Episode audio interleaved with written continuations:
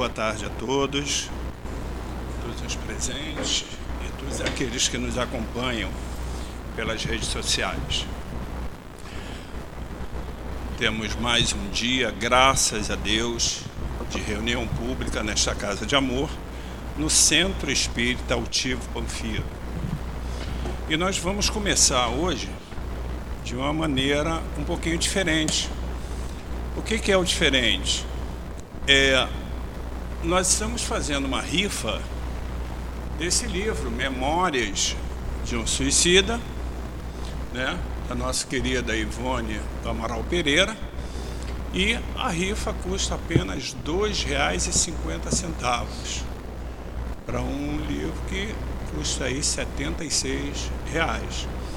Então, além de nos presentearmos, né, sendo sorteado, nós estamos ajudando também a casa, porque através dessa rifa e outras que também virão, nós vamos ter a oportunidade de poder cumprir como temos cumprido com a nossa obra social, né?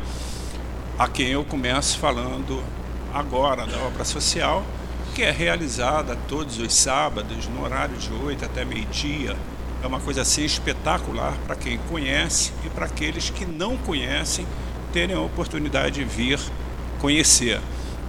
Atendemos entre 300 e 330 famílias. É, as mães assistem a palestra da mesma forma como nós estamos assistindo aqui no, no salão. As crianças do berçário aos 18 anos são evangelizadas, cada um por idade em suas salas, com muito carinho, com muito amor. É verdadeiramente, é, eu me lembro quando a mãe leva o filho a primeira vez, né, para um, a, a sua escolazinha que começa a ser alfabetizado, ela tem aquela vontade de poder entrar no colégio, conhecer a sala, ver a sala. É esse convite que nós fazemos a essas mães, para vir conhecer, para ver o carinho e o amor com que essas crianças são recebidas aqui. É, o nosso centro também ele tem a livraria para as mães assistidas e os seus filhos. Nós temos o serviço odontológico. Todo final de mês é distribuído as cestas básicas e aquelas pessoas que porventura hoje possam encontrar uma certa dificuldade, poder doar uma cesta básica, que possa pelo menos doar um quilo de, de um alimento não perecível, ou mesmo é, material de limpeza, né? Porque eu sempre digo aqui, quando estou dirigindo essa, essa reunião, que esta casa é a continuidade da nossa. Então eu sinto um prazer muito grande quando saio da minha casa para poder entrar nessa, porque eu vejo aqui tudo muito limpo, o carinho com que nós somos recebidos aqui não tem preço. O carinho pelas pessoas, né, pelos encarnados e o carinho desde a hora que nós colocamos os pés na porta e adentramos no centro, nós já estamos sendo recebidos com muito carinho por essa espiritualidade amiga, essa espiritualidade de luz, que nós temos como dirigente espiritual o nosso querido Altivo Panfiro. Então, venham fazer parte dessa equipe, desse essa equipe de trabalhadores que estamos sempre precisando de pessoas que possam nos ajudar aqui na casa. De segunda a segunda nós temos é, estudo. Essa casa aqui jamais parou. Ainda que na pandemia ah, os centros espíritas pararam, este centro não parou um único dia. E foi exatamente através dessa espiritualidade amiga que recebeu a todos que nós tivemos uma melhora muito grande do nosso interior. Então, ela não para nunca, não vai parar nunca. Ela vai sempre estar aberta, de braços abertos, esperando por absolutamente todos. Não tem tempo ruim. Ainda que possa estar chovendo, sem problema algum, aqui dentro não chove. Se tiver um sol muito quente, aqui dentro o ar condicionado deixa a gente no clima da montanha. Então não tem motivos para não vir. Os estudos é realizados de segunda a sexta-feira, pela manhã, à tarde e à noite. Só reservamos as sextas-feiras, que é realizado então o trabalho interno. Às quartas-feiras, nós realizamos a reunião pública às 10, às 15 e às 19 horas. Da mesma forma como nesses mesmos horários na quarta-feira é realizado também o passe de cura. E quando nós falamos em passe de cura, há de se deixar bem claro que em nenhum momento os dirigentes ou a equipe espiritual da casa diz ou orienta para que a pessoa não siga o tratamento médico. O passe de cura é uma complementação para aquela dor, para aquela angústia, para aquela mágoa que a pessoa esteja sentindo. Então, é sempre muito importante, mas jamais deixar de seguir a orientação médica, tá? E aos sábados nós realizamos também a reunião pública às 10 horas, como aconteceu hoje, e às 17 horas. O tema de hoje, hoje nós teremos como o palestrante o nosso querido amigo Alcides Vieira, que vai nos falar sobre o livro dos Espíritos, lá do, do 886 a 889. Na hora de sustentação do passe, a nossa querida irmã Maiara Abreu vai falar sobre o Evangelho segundo o Espiritismo. Então, hoje a abertura será sobre o Evangelho segundo o Espiritismo, no seu capítulo 14, é, no item 5 a 7, que nos fala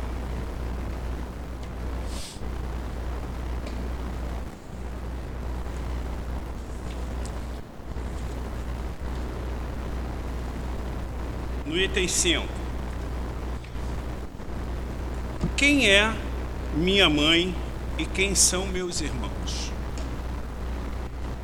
E tendo vindo para casa, ali se reuniu tão grande número de pessoas que nem mesmo puderam fazer sua refeição.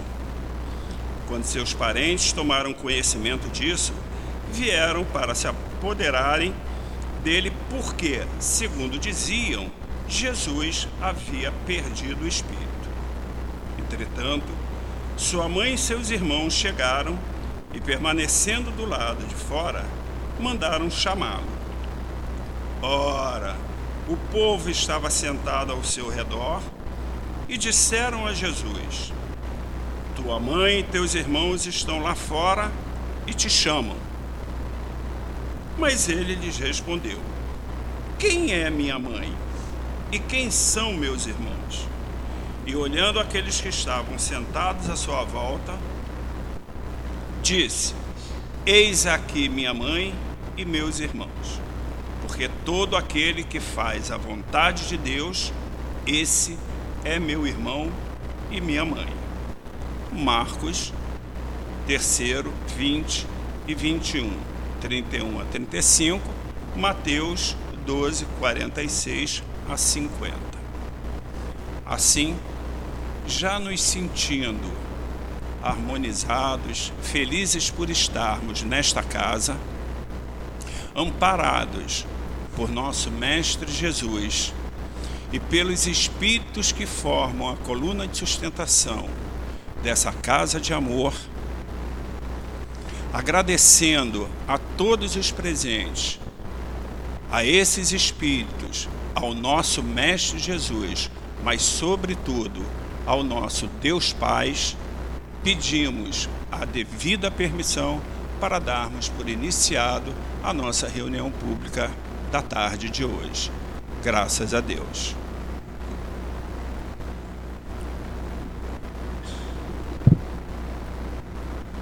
Para poder, como é extenso né, o item, eu vou passar direto a palavra para o nosso querido Alcide, para que ele faça a explanação do, do livro do, dos Espíritos 886 a 889. Que Deus lhe proteja. Que o amor único de Deus inspire todas as almas para o bem. Boa noite. Ou boa tarde, né? Sorriam, estão sendo filmados. Certo? Companheiros, o que eu trago aqui não é nada meu. É tudo do livro dos Espíritos. Se alguma coisa eu falar que vocês não concordem, peguem o livro e vão estudar. Esse é o caminho do Espiritismo. O Espiritismo de Kardec é aquele em que eu contesto tudo que eu ouço. É aquele que eu vou em fundo pesquisar para entender o que é o Espiritismo. Não aceitem o que lhe dizem, e sim aceitem quando vocês pesquisarem e entenderem o que estão lhe dizendo. O Espiritismo bem entendido é uma ferramenta maravilhosa para cada um viver. É para viver. Mas quando ele for bem entendido, e para ser bem entendido, é preciso que eu estude, analise, debata, para poder a gente sair daqui entendendo. Hoje nós vamos estudar a questão 886 a 889. Essa questão, ela está no 11 capítulo do livro dos Espíritos, que é esmiuçado no Evangelho. Então, todo esse capítulo toda essa parte do livro terceiro nada mais é traduzido no Evangelho que a gente vai ouvir depois aqui com a nossa querida Maiara. Certo? Então, companheiros, vamos começar a pensar o que é que Kardec, a luta desse homem para trazer estas perguntas. Como é que ele trabalhou? Ele foi perguntar aos espíritos algo que a gente vai ver que logo na pergunta a gente tem que analisar a própria pergunta.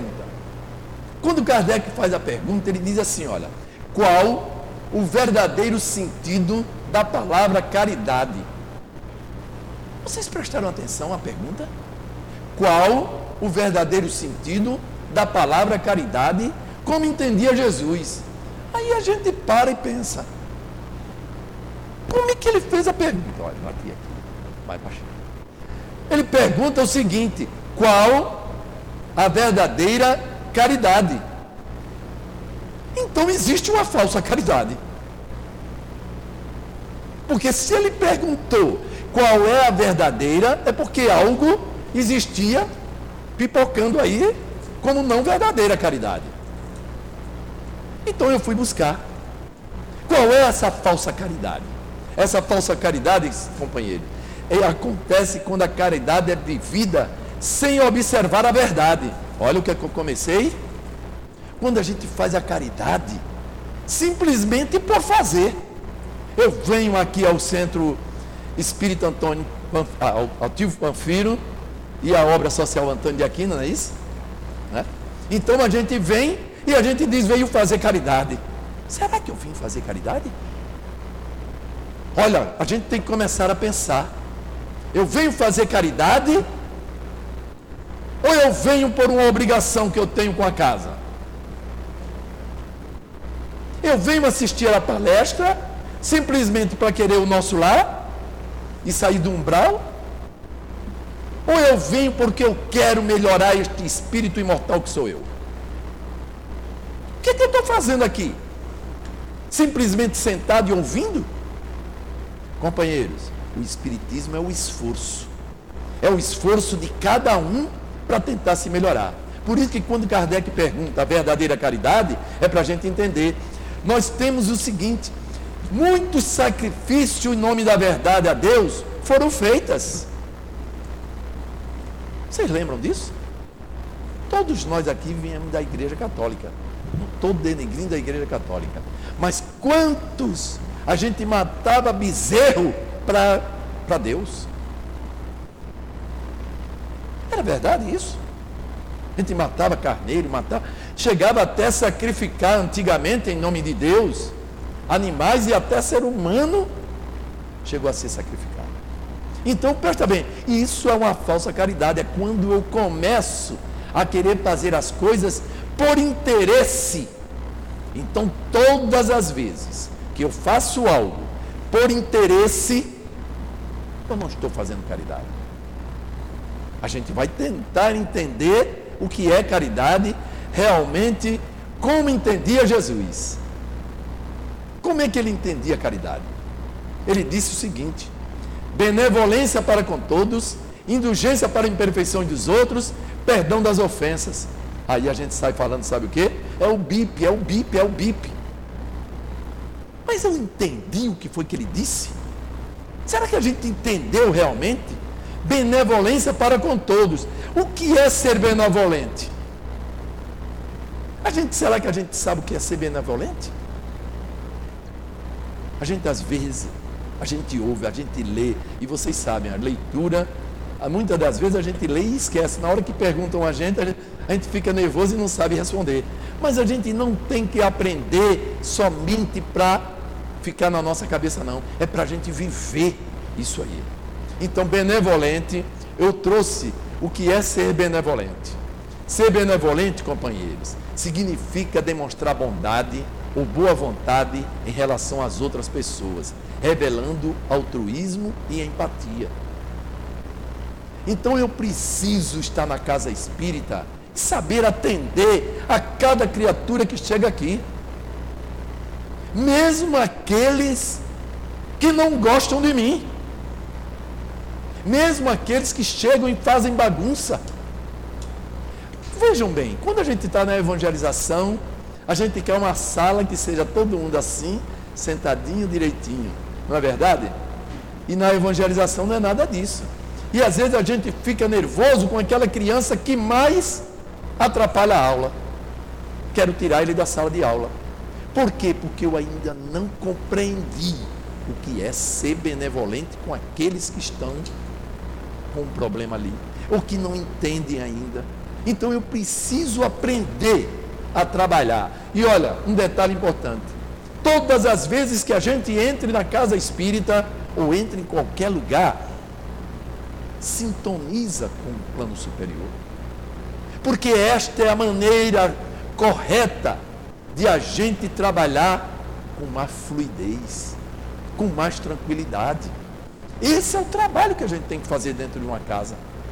Seja na evangelização, seja numa reunião pública, seja numa livraria, seja numa cantina, aonde quer que estejamos, sejamos benevolentes. Mas tem mais. Um amigo é ser benévolo, é porque tem boas intenções, é sincero, compreensivo e tolerante. Vocês vejam como entendia Jesus a verdadeira caridade.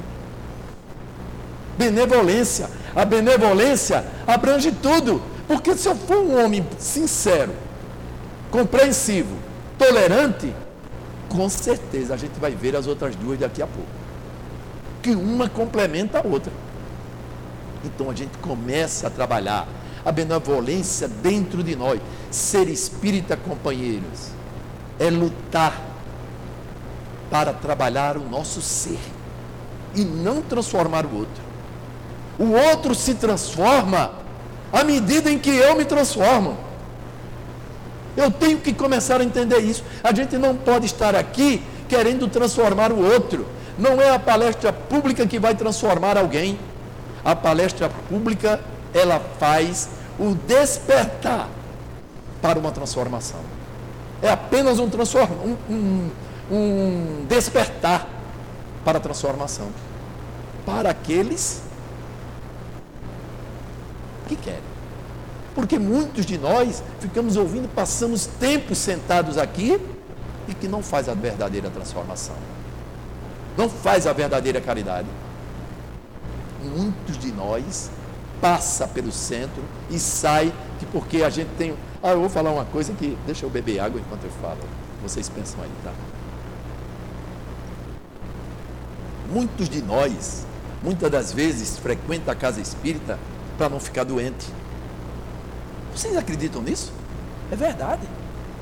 Às vezes a gente vem à casa espírita de eu estou na casa espírita, não fico doente. Companheiros, não é isso. O espiritismo não é isso. Eu sou espírito imortal. Essa carne que está aqui, ela vai ficar doente, ela vai morrer, ela vai embora. O que eu tenho que trabalhar é o ser, ser benevolente. Olha, ser benevolente é ser sincero, compreensivo, tolerante, é ter boa vontade com os outros, é tudo isso, é trabalhar com altruísmo, com empatia com o outro. É isso que é ser benevolente. Vamos pensar no seguinte: será que é só dentro da casa espírita, Maiara? Não. Vamos pensar num líder benevolente. Um líder benevolente. Quem seria um líder benevolente? É aquele que preocupa-se com o bem-estar do seu pessoal. Olha só. Ou familiar dos seus subordinados, companheiro. Isso é ser um líder. É aquele que está preocupado. Como é que está a senhora hoje? Como é que está a sua família? É aquele que está preocupado realmente com o que está ocorrendo em torno de nós. Companheiros, vamos fazer uma pergunta mais difícil. Eu posso ser feliz nesse planeta de provas e expiações? É muito difícil. E o espírito só será feliz no dia em que ao seu derredor a felicidade existir. Ele não pode ser feliz com ela infeliz. Como eu, ser humano, espírito imortal, sou feliz diante desse pobre coitado que está aqui. Escuta, é só a maneira de falar, tá? Dessa, dessa coitada que está do meu lado, sofrendo sem, cheia de problemas, sem saber o que vai fazer, e eu dizendo que eu sou feliz. Como?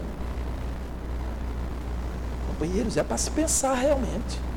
Numa sociedade que a gente vive do jeito que vive, como eu posso ser feliz? Eu estou sendo totalmente ainda egoísta. Agora eu preciso trabalhar. O que é que acontece? Eu preciso trabalhar este ser para que diante de tudo que está me acontecendo, eu possa me melhorar e, consequentemente, melhorar o que está em volta de mim. Esse é um trabalho que a gente tem que fazer. É fácil, não é não? Que você olhou para lá, olhou para cá, porque não é fácil. É difícil. É muito difícil no planeta de criação. Mas ele falou uma outra coisa, ele disse indulgente com as imperfeições do outro. Olha, olha, mais difícil agora tornou-se. O que é ser indulgente?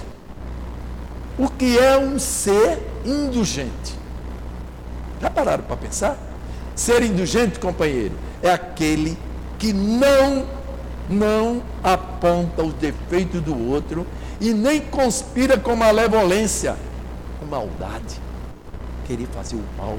É aquele que não aponta o defeito do outro, e hoje a gente está vivendo, se digladiando na sociedade. Olha, você não presta, você é isso, você é. A gente está vivendo assim. Então onde está a indulgência? O que, que eu estou trabalhando com o Espiritismo? O que é ser espírita? Se a gente tem uma pergunta, qual o verdadeiro sentido da caridade? Benevolência para com todos, indulgência com a, perfeição, a imperfeição do outro. Então sejamos indulgentes. Demais, não dissemina falatórios e comentários que possam denigrir a imagem do colega. Mas sabe o que é que eu penso? Eu não vou denegrir a imagem dela, que ela é minha amiga. Eu não vou a dela, mas a sua eu vou, que você é meu inimigo. A do outro eu começo a denegrir. E ainda tem mais um momento que a gente está vivendo uma triste da sociedade. Esse tal de zap onde a gente está mandando os fakes, as, as podridões toda, jogando carga negativa, e nós estamos absorvendo o espírita que somos. É triste, mas é verdade. Nós somos espíritas, estamos não estamos entendendo o que é ser indulgente com o outro. Demais, não julga o seu próximo. A gente tem a capacidade de julgar, e muito. Nós queremos ser Deus. Apesar de que Deus, nem Deus julga. Vocês acreditam nisso?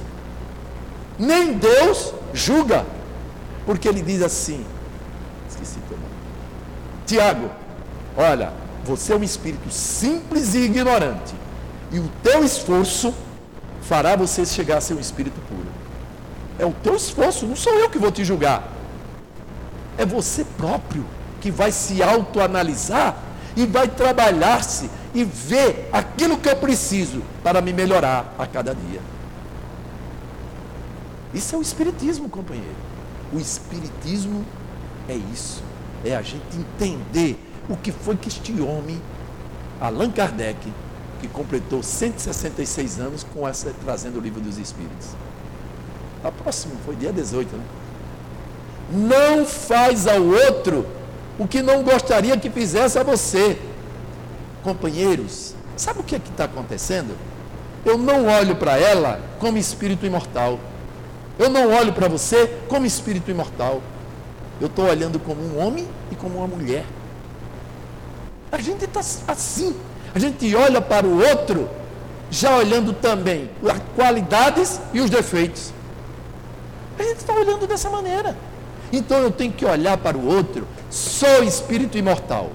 Consequentemente, ela, ele, é um espírito imortal também. O tratamento é de quê? De igualdade. O tratamento tem que ser igual, não importa homem ou mulher. O tratamento tem que ser igual. E a gente está vivendo numa sociedade onde a gente está vendo aí as mulheres lutando para serem iguais aos homens. Entre aspas, né? Porque as mulheres estão querendo ser iguais aos homens nas mazelas. Por incrível que pareça. Por incrível que pareça. As mulheres, em vez de estarem lutando para a igualdade nas qualidades que o homem tem, não, estão lutando, porque a mulher já tem a qualidade da, da, da, de ser, como é que chama? Fina, de ser uma pessoa maravilhosa, de ser mãe, de saber compreender o outro. E ela querer igualar o homem nas suas mazelas, fica difícil. Então, companheiros, vamos trabalhar. Ser indulgente com o outro é olhar para o outro como espírito imortal que ele é. Mas os espíritos responderam mais alguma coisa: perdão das ofensas. Gente, antes de a gente seguir, será que a gente entende, antes da gente falar da perdão, será que a gente entende essa caridade, como ela pode ser feita? A gente entende realmente a caridade? A gente vai ver daqui a pouco. Mas a gente tem dois tipos de caridade. A gente tem a caridade material e a caridade espiritual. A gente está falando da benevolência, está falando da indulgência, olhando o ser espírita. A caridade é ser trabalhada. Mas a caridade material também existe? Existe também. Então nós temos dois tipos de caridade: a caridade material e a caridade espiritual, que nós vamos trabalhar aqui também. Mas vem o perdão. Mas aí a gente vê. A pergunta foi. Qual foi a pergunta mesmo? Pensem aí enquanto eu pergunto. Eu quero que vocês lembrem da pergunta que Kardec fez. Qual o verdadeiro sentido da palavra caridade? O verdadeiro sentido da caridade. Como entendia Jesus. Então eu tenho que saber, perdão das ofensas, qual é o verdadeiro perdão? Deus perdoa?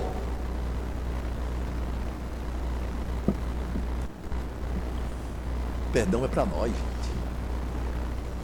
Deus não se sente ofendido com o que a gente faz. Nós é que nos sentimos ofendidos. Deus, Ele deu a você, criou você simples e ignorante. Para o seu esforço, aprenda, companheiro, a ser benevolente, ser indulgente, aprenda a perdoar, porque eu Estou aqui simplesmente para deixar vocês caminharem e crescerem, tornarem-se espíritos puros. Ele não está preocupado com o que você está fazendo. Ele não está preocupado a ponto de perdoar. Para ele não importa o perdão. Se um homem que esteve na terra, perguntaram a ele, que todos aqui devem saber, eu só vou repetir por repetir. Mahatma Gandhi, perguntaram a ele se ele perdoava. E ele disse: Eu não me sinto ofendido, não tenho que perdoar. Imagina Deus. Então a gente tem que começar a perdoar. Qual é o verdadeiro perdão? Perdão é reconhecer que alguém cometeu uma ofensa contra você, mas decidi largar o rancor, a mágoa que eu possa estar ficando contra aquela criatura. É fácil isso? É fácil? É, é muito difícil. A gente não sabe perdoar ainda. Porque a gente guarda e toda vez que eu olho para ela, lá vem ela, de novo. Lá vem ele ali. Caramba, eu desvio até o lugar. Eu fico com isso e corroendo. E o que é ser espírito, companheiros? É trabalhar tudo isso. É o ser se purificar para poder se elevar e trabalhar até melhor diante de toda e qualquer situação que a gente vive. Perdoar é o desejo de retribuir. A gente às vezes não sabe, a gente fica com tanto rancor que a gente tem um desejo de querer retribuir o mal que aquela criatura fez conosco. Olha aí, companheiro todo esse desejo ele tem que ser trabalhado para eu devolver o que para ele? Se ele me faz um mal, eu devolvo com um. O que foi que Jesus trouxe para nós? Quem lembra o que foi que Jesus falou? Dai a outra face. Qual de nós aqui tem ainda, já, já tem isso dentro de si? Dar a outra face para alguém que nos maltrata, que bate na gente. É difícil, porque somos espíritos imortais, ainda vivendo numa carne onde as provas são muito grandes entre a nossa sociedade. A cobrança é muito grande. Ah, quantos de nós aqui, só a título de fazer um adendozinho, quantos de nós aqui já pensou em ganhar na Mega Sena e construir esse centro? Ah, não, eu vou fazer, Newton, eu ganhei na Mega Sena, vou estar tá aqui, ó. Vamos construir esse centro agora. Quando a gente ganha, começa a pressão externa em nós. Você deixa de ser besta, cara. Você vai dar o dinheiro para você. Cara, pelo amor. Começam os filhos, a esposa, o, os vizinhos, todo mundo. E você tem que trabalhar-se para você fazer um negócio desse. Por isso que ganhar na Mega Sena é uma coisa muito difícil para cada um de nós e que a gente às vezes pensa em querer fazer caridade. Perdão é uma decisão feita em sintonia com o divino. Todas as vezes que eu vou perdoar, companheiro, perdoar de verdade, eu tenho que estar em sintonia com esse divino. Porque eu me sinto totalmente liberto daquilo. Eu sei que alguém deve estar pensando, mas a gente esquece alguém que nos faz mal, eu vou esquecer? Não esquecer, a gente pode não esquecer, mas eu não guardo rancor. Eu estou em sintonia com o divino, que aquilo para mim. Quem lembra que Jesus, quando os caras colocaram coroa de espinho, vê o que é que ele fez? Ele podia fazer tanta coisa e não fez nada. Ele compreendia aquela criatura e ainda disse na hora de morrer: o que foi que ele falou? Preso totalmente na cruz, ainda olha para a gente e diz: Pai, perdoa-nos, porque não sabem o que fazem. Preste bem atenção. Nós temos que começar a ter benevolência, indulgência e aprender a perdoar o outro da melhor maneira possível.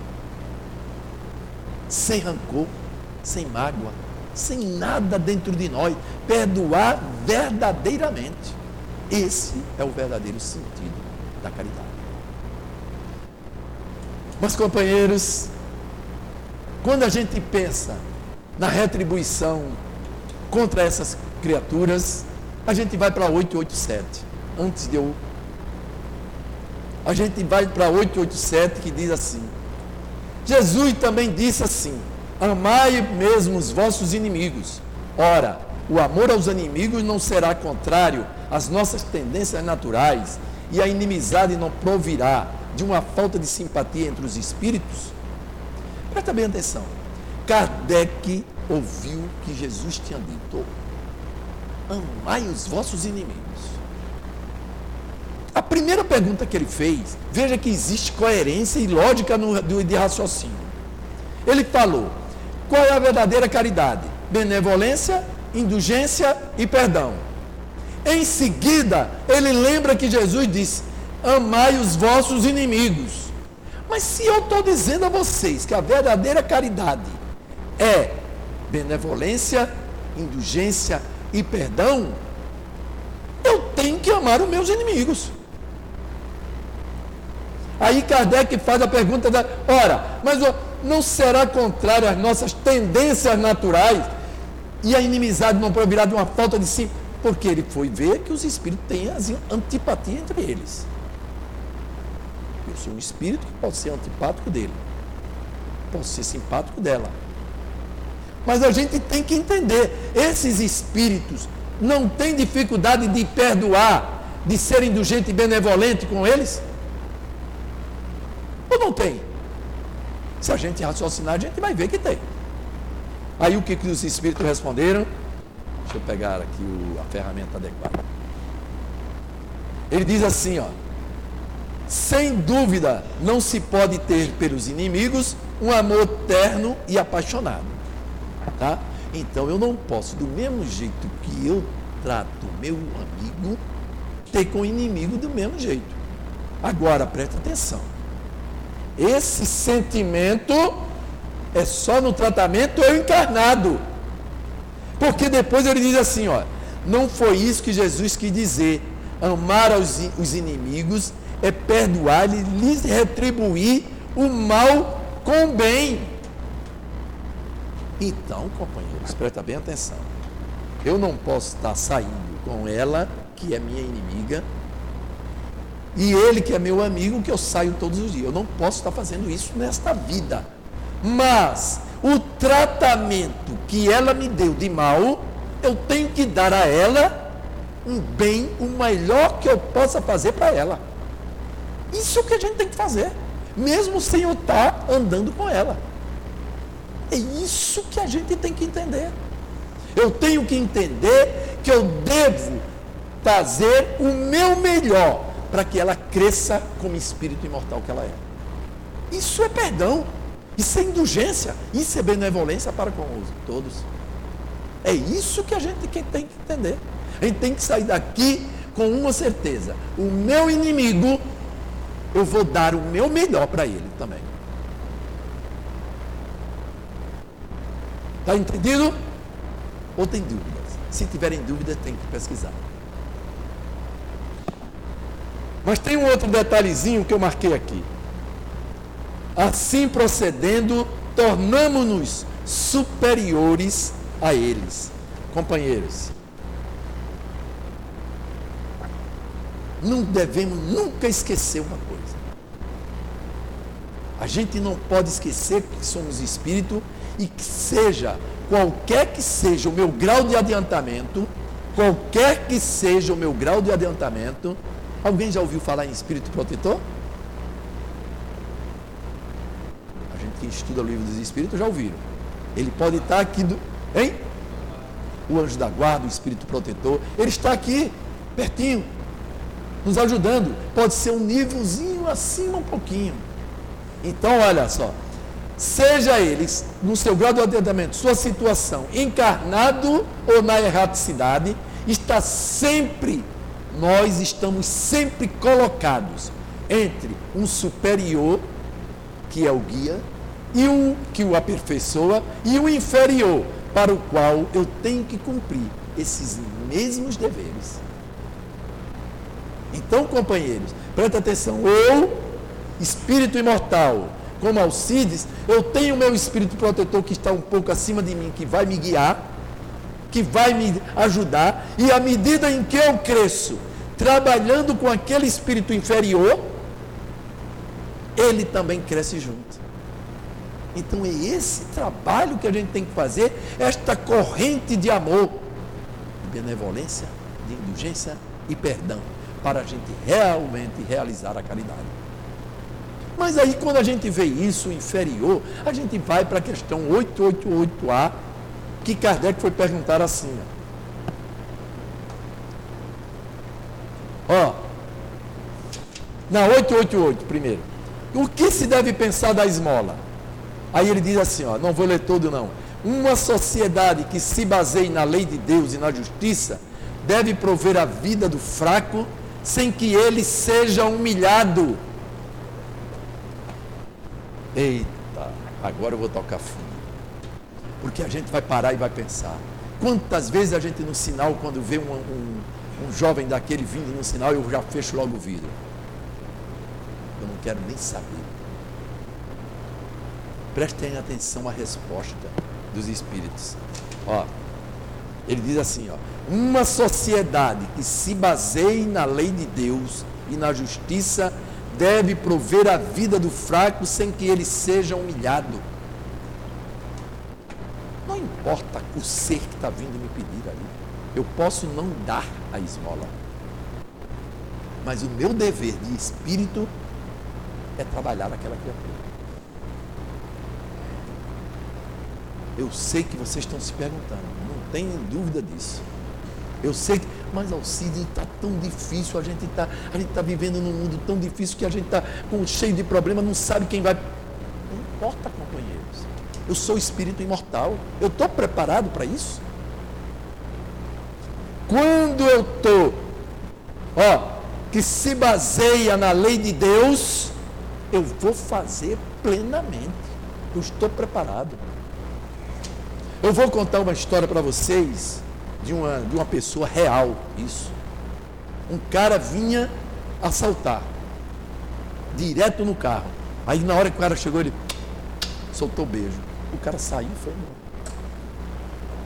Eu quero mostrar o seguinte: pode acontecer com um e pode não acontecer com o outro isso.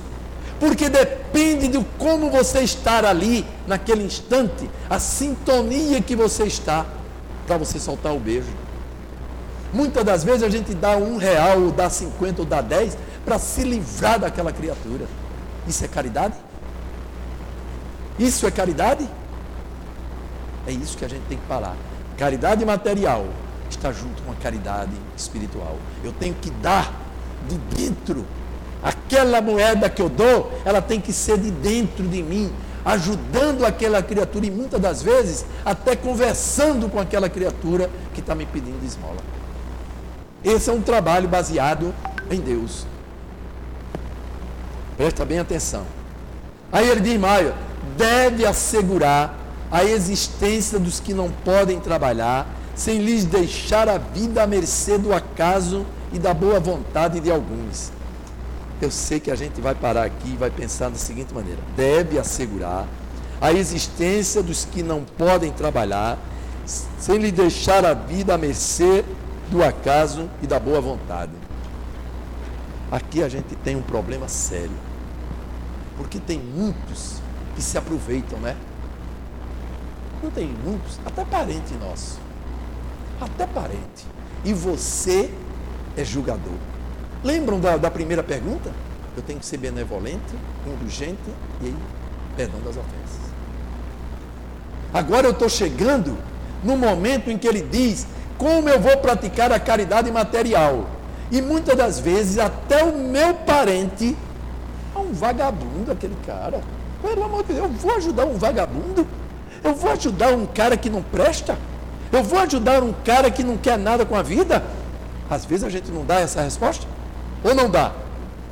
Às vezes a gente até dá essa resposta. Por quê, companheiros? Porque eu estou avaliando o ser daquele instante, aquele espírito imortal encarnado.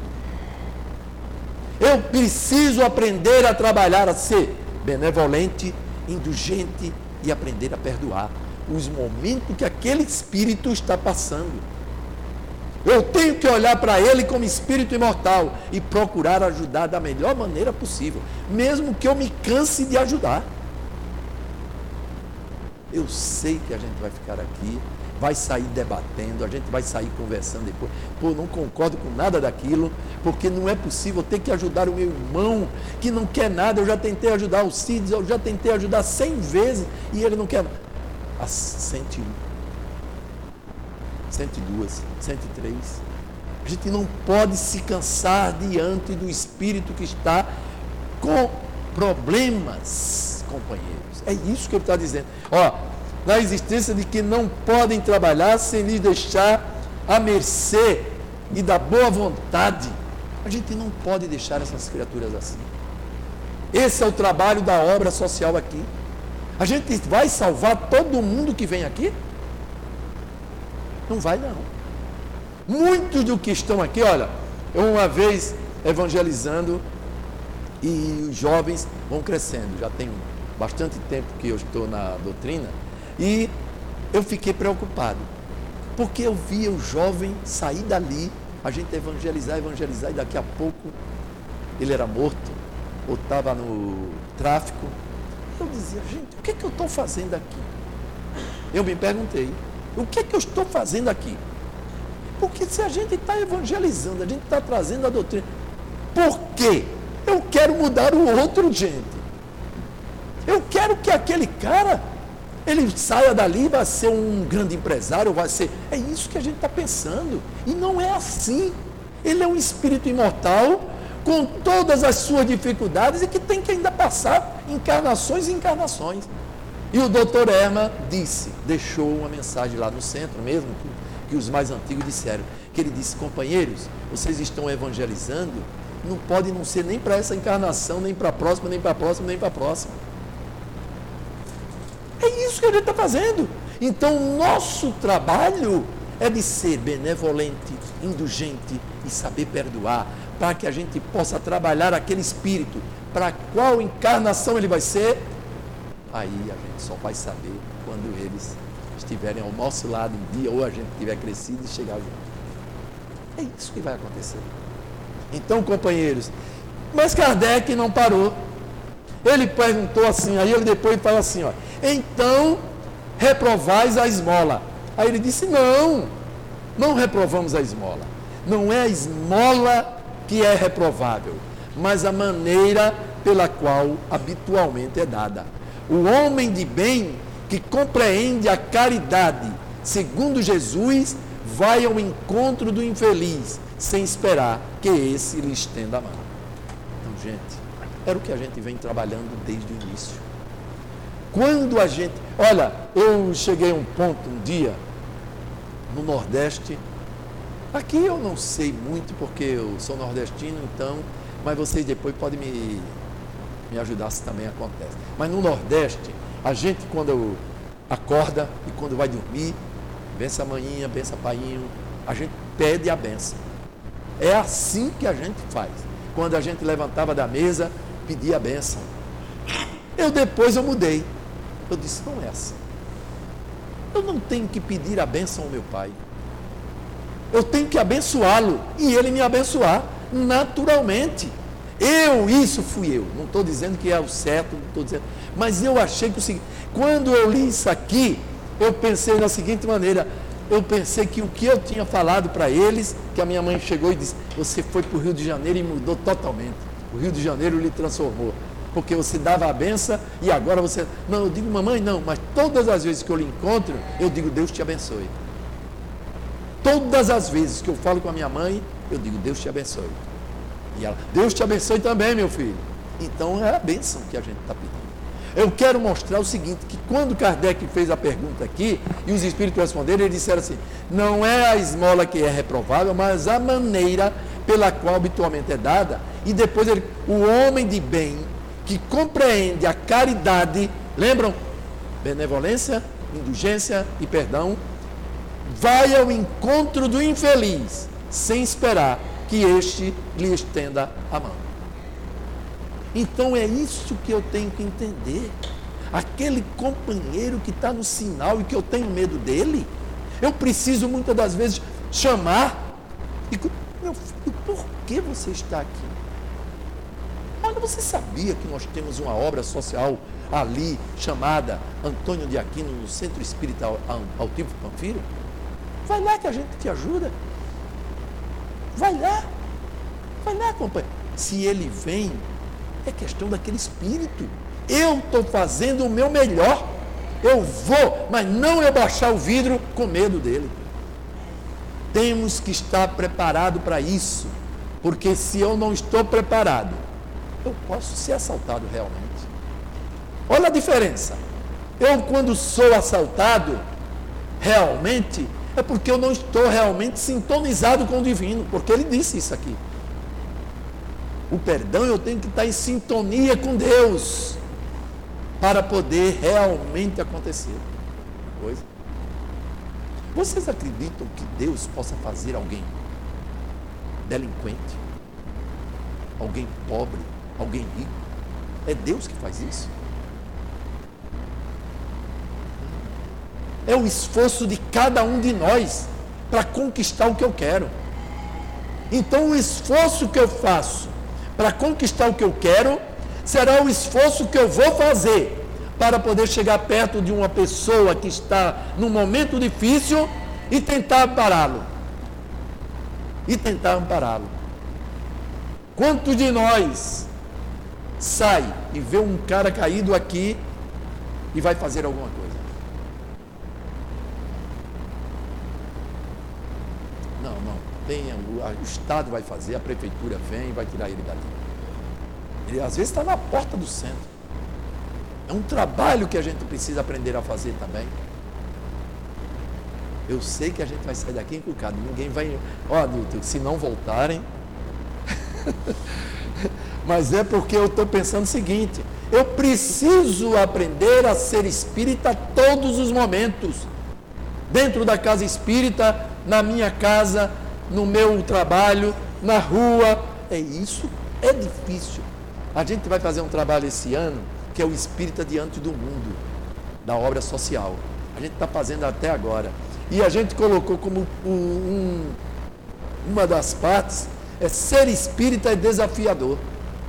A gente colocou esse, esse subtema porque o espírita diante do mundo é uma mensagem de Antônio de Aquino, da lição número um do livro é, Inspirações do Amor Único de Deus. Livro número um. Tá? Lição, acho que é a lição 9.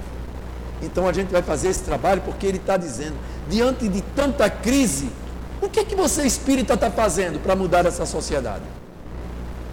Se degradando?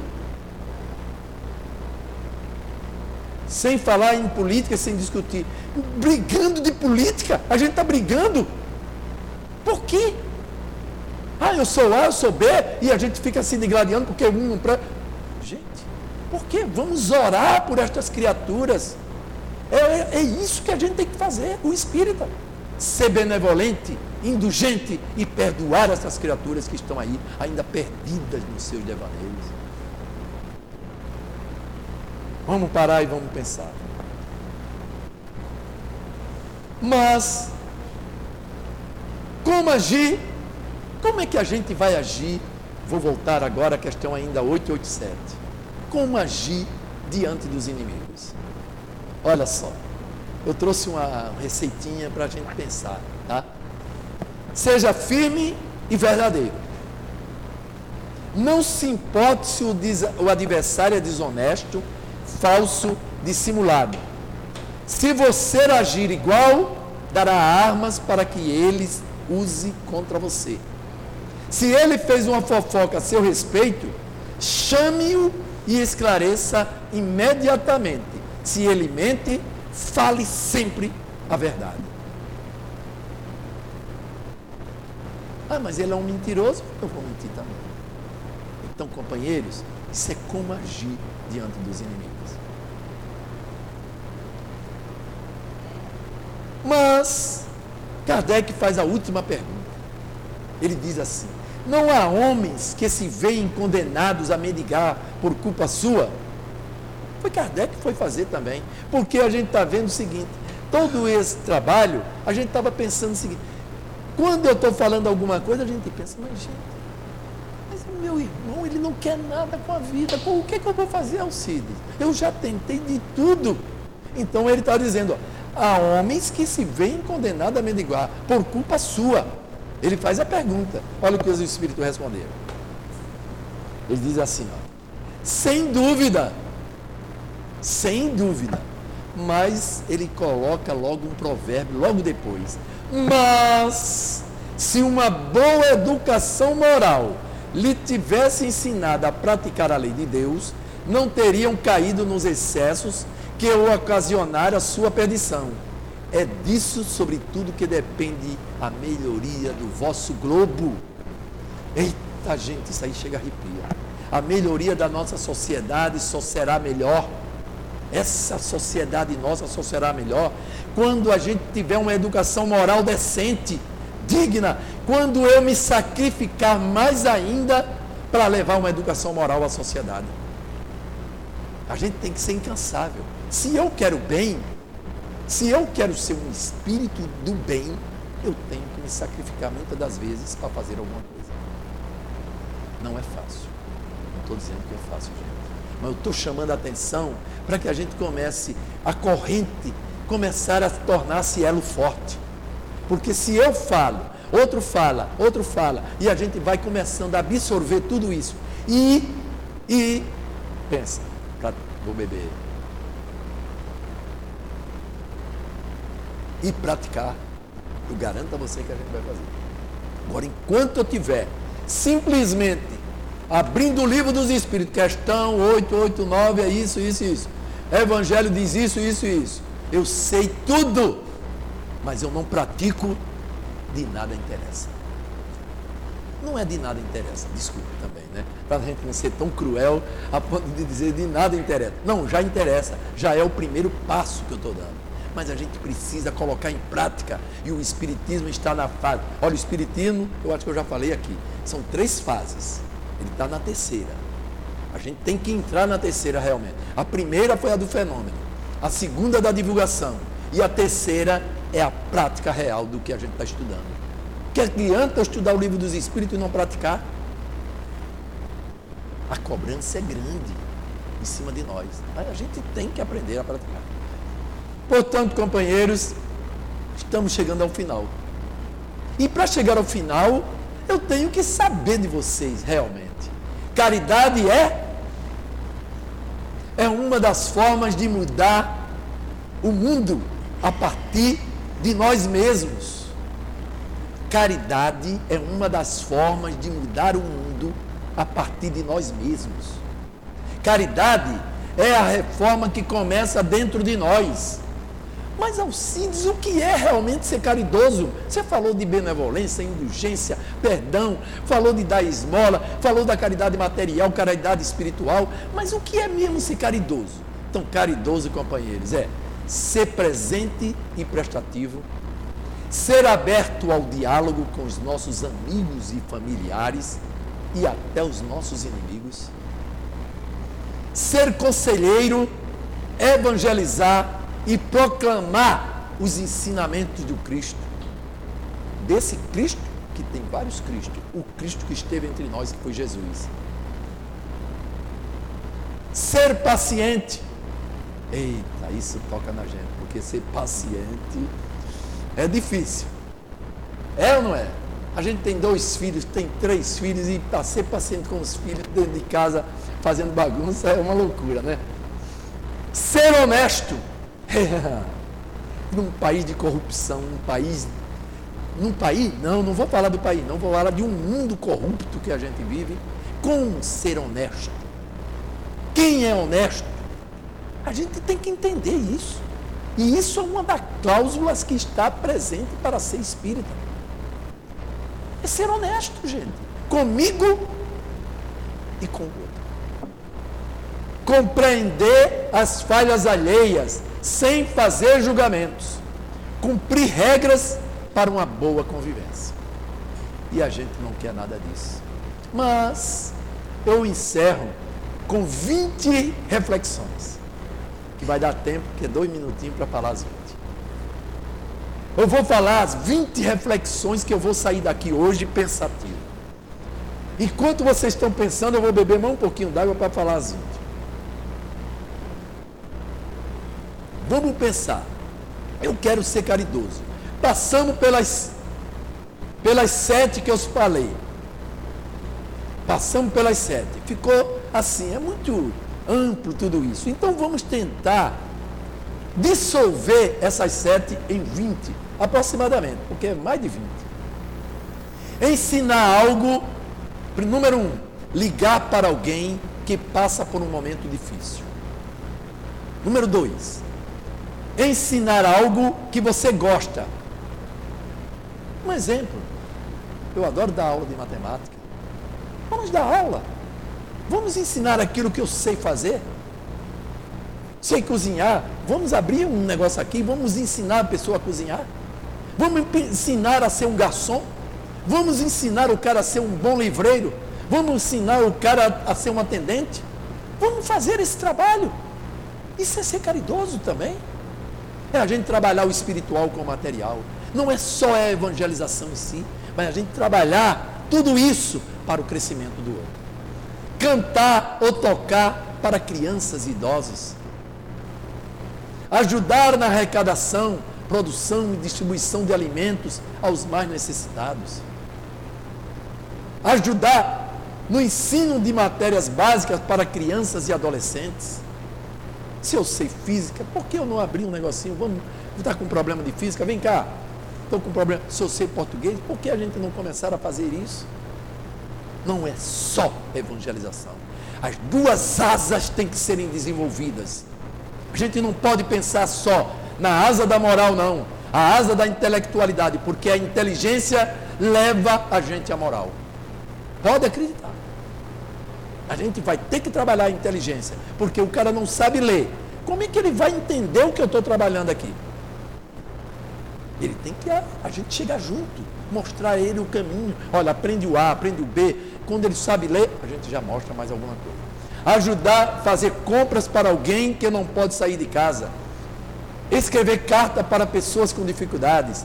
Criar e distribuir currículos compartilhar conhecimentos da própria profissão com quem está procurando emprego, contribuir com projetos de assistência a pessoas mais necessitadas, como ribeirinhos e povos marginalizados, respeitar e defender todas as formas, olha, respeitar e defender todas as formas de diferenças. Graças a Deus que o Espiritismo não condena o homossexual. Quantas igrejas condenam? é um ser, espírito imortal também. Não precisamos ficar, a gente tem que abraçar cada vez mais aquele espírito imortal que está entre nós. Ser gentil no dia a dia, como, como em um bom dia, uma palavra amiga ou um sorriso. Sorriam sempre, porque o sorriso é a coisa mais bela que existe para cada um de nós. Não adianta a gente Bom dia! Bom dia! Com um sorriso nos lábios. Um bom dia de dentro. Ouvir atentamente quem está próximo. Combater atitudes ruins, como preconceito, disseminação de informações falsas e outros. Foi o que a gente acabou de falar. E existe muito preconceito na nossa sociedade. O negro, quanto preconceito contra o negro. Quanto preconceito. Por isso que está existindo, por isso que esse, esse negócio de cotas, esse negócio de dar, muitas das pessoas são contra. Mas isso é um resgate que a gente tem que fazer primeiro. É natural, gente. A gente tem que se ajustar para depois acabar com isso. Mas por enquanto temos que fazer para poder ajustar o caminho. É o ajuste que a gente tem que fazer. Interceder junto a Deus por nossos irmãos e rezar para eles. Estou terminando, Dar um abraço caloroso e sincero. Encorajar as pessoas, dando suporte para que elas também alcancem seus objetivos. E agradecer cada pequeno gesto que também fazem por você. Que Deus nos abençoe, que saiamos daqui melhores do que quando aqui adentramos. Agradecemos ao, ao CID pela belíssima explanação sobre os itens 886 a 889 do Livro dos Espíritos. E vamos agora passar para o segundo momento, que é o momento do passe. Pedimos a gentileza aos médicos para que se posicionem.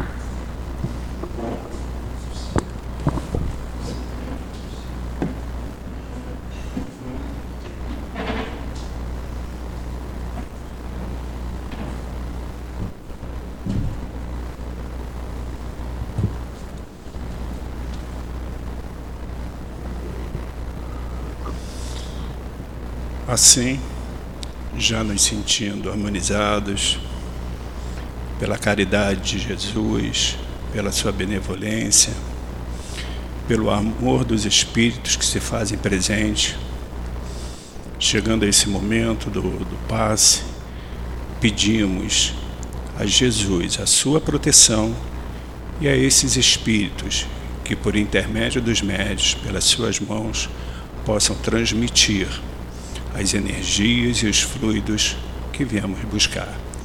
Assim, pedimos a permissão para darmos por iniciado o momento do passe. Graças a Deus.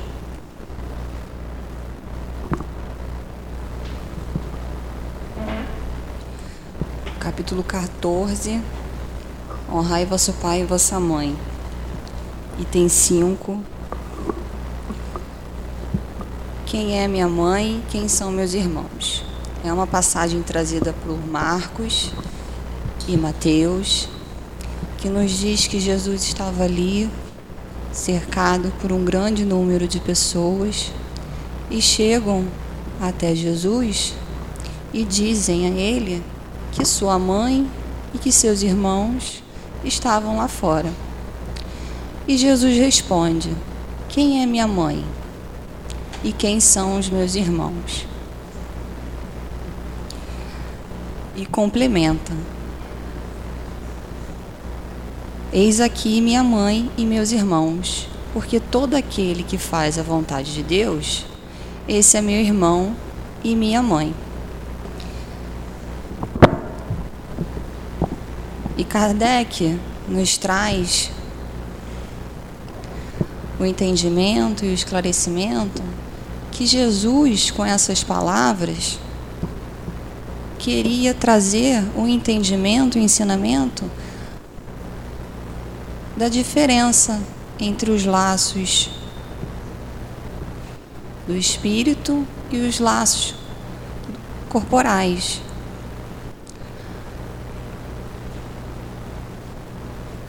E a gente precisa analisar que temos muita dificuldade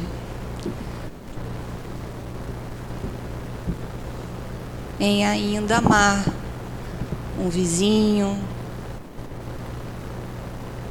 da mesma forma que amamos os nossos filhos, os nossos parentes, né?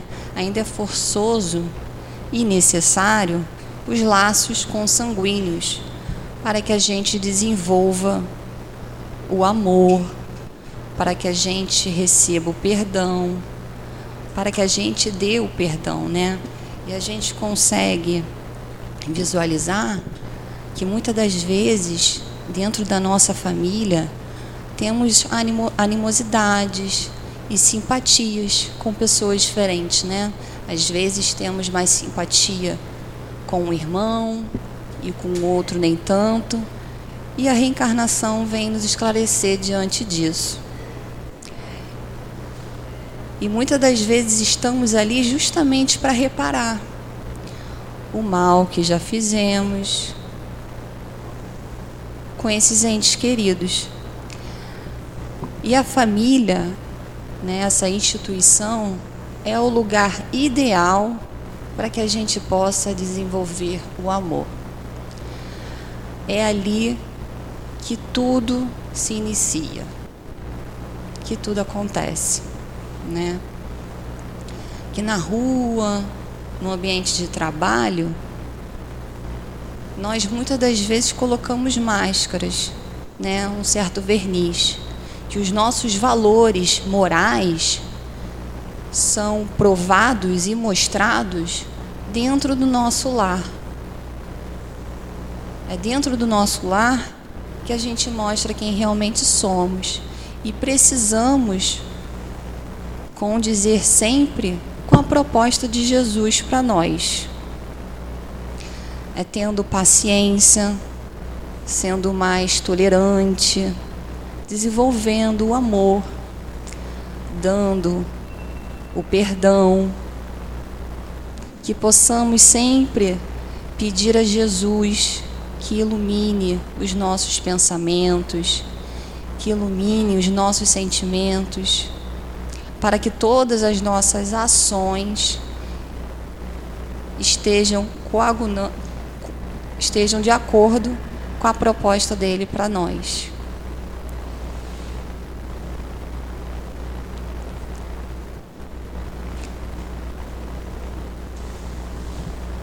Então foi isso que Jesus quis nos ensinar, pois ele não perdia a oportunidade de nos ensinar, e ele sempre tinha uma visão mais ampla né, e nos trouxe o conceito dos laços espirituais.